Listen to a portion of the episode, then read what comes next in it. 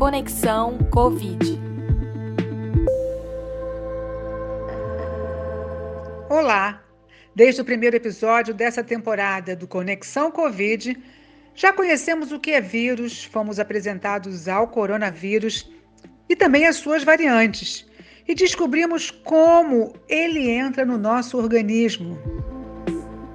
Dessa vez, o professor Denis Bertolini, nosso guia, vai explicar como é que se pode detectar o vírus no nosso corpo. Sim, são feitos testes, mas como eles funcionam? Ouça e anote aí. Fala, professor Bertolini.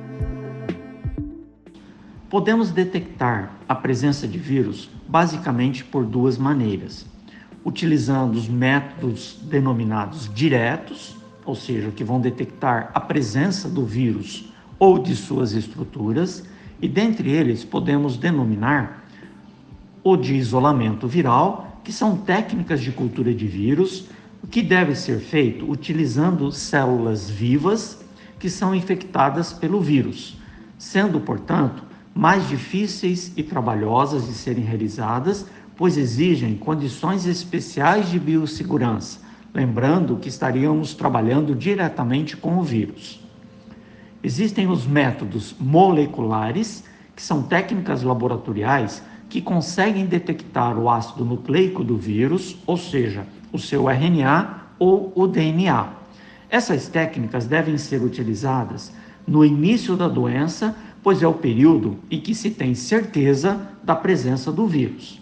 São consideradas técnicas padrão ouro, ou seja, a técnica de referência para um melhor diagnóstico laboratorial devido à alta sensibilidade, ou seja, conseguem detectar pequenas quantidades do ácido nucleico e alta especificidade, certeza de que o teste com resultado negativo estaria correto.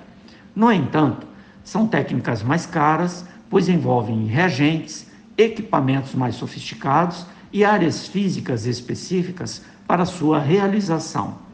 Também podemos utilizar os métodos denominados indiretos, ou seja, que vão detectar os produtos durante a presença do vírus no nosso corpo. Dentre eles, temos técnicas que detectam os antígenos dos vírus, que também devem ser utilizados na fase inicial da doença, utilizando-se de metodologias mais tradicionais, o que permite ter um custo mais baixo. Por fim, existem as técnicas denominadas sorológicas, porque detectam os anticorpos produzidos pela resposta imune contra os vírus, sendo que temos, principalmente, duas classes de anticorpos que são mais investigados: os da classe IgM, que estão presentes na fase aguda da doença, e os da classe IgG, que são produzidos um pouco mais tarde e tendem a permanecer no nosso corpo por um período maior, podendo ser detectados durante toda a vida do indivíduo. Nesta categoria de testes estão incluídos aqueles que conhecemos como teste rápido, que podem ser realizados fora de um ambiente de laboratório de análises clínicas e que oferecem um resultado entre 20 e 30 minutos. E temos os testes convencionais realizados pelos laboratórios de análises clínicas que utilizam metodologias mais sofisticadas. São tantos os testes para verificar a infecção pelo coronavírus, né? No episódio 6, vamos conhecer cada um deles. Te encontro por lá. Conexão Covid. Produção do projeto Conexão Ciência, uma parceria UEM e Sete Paraná.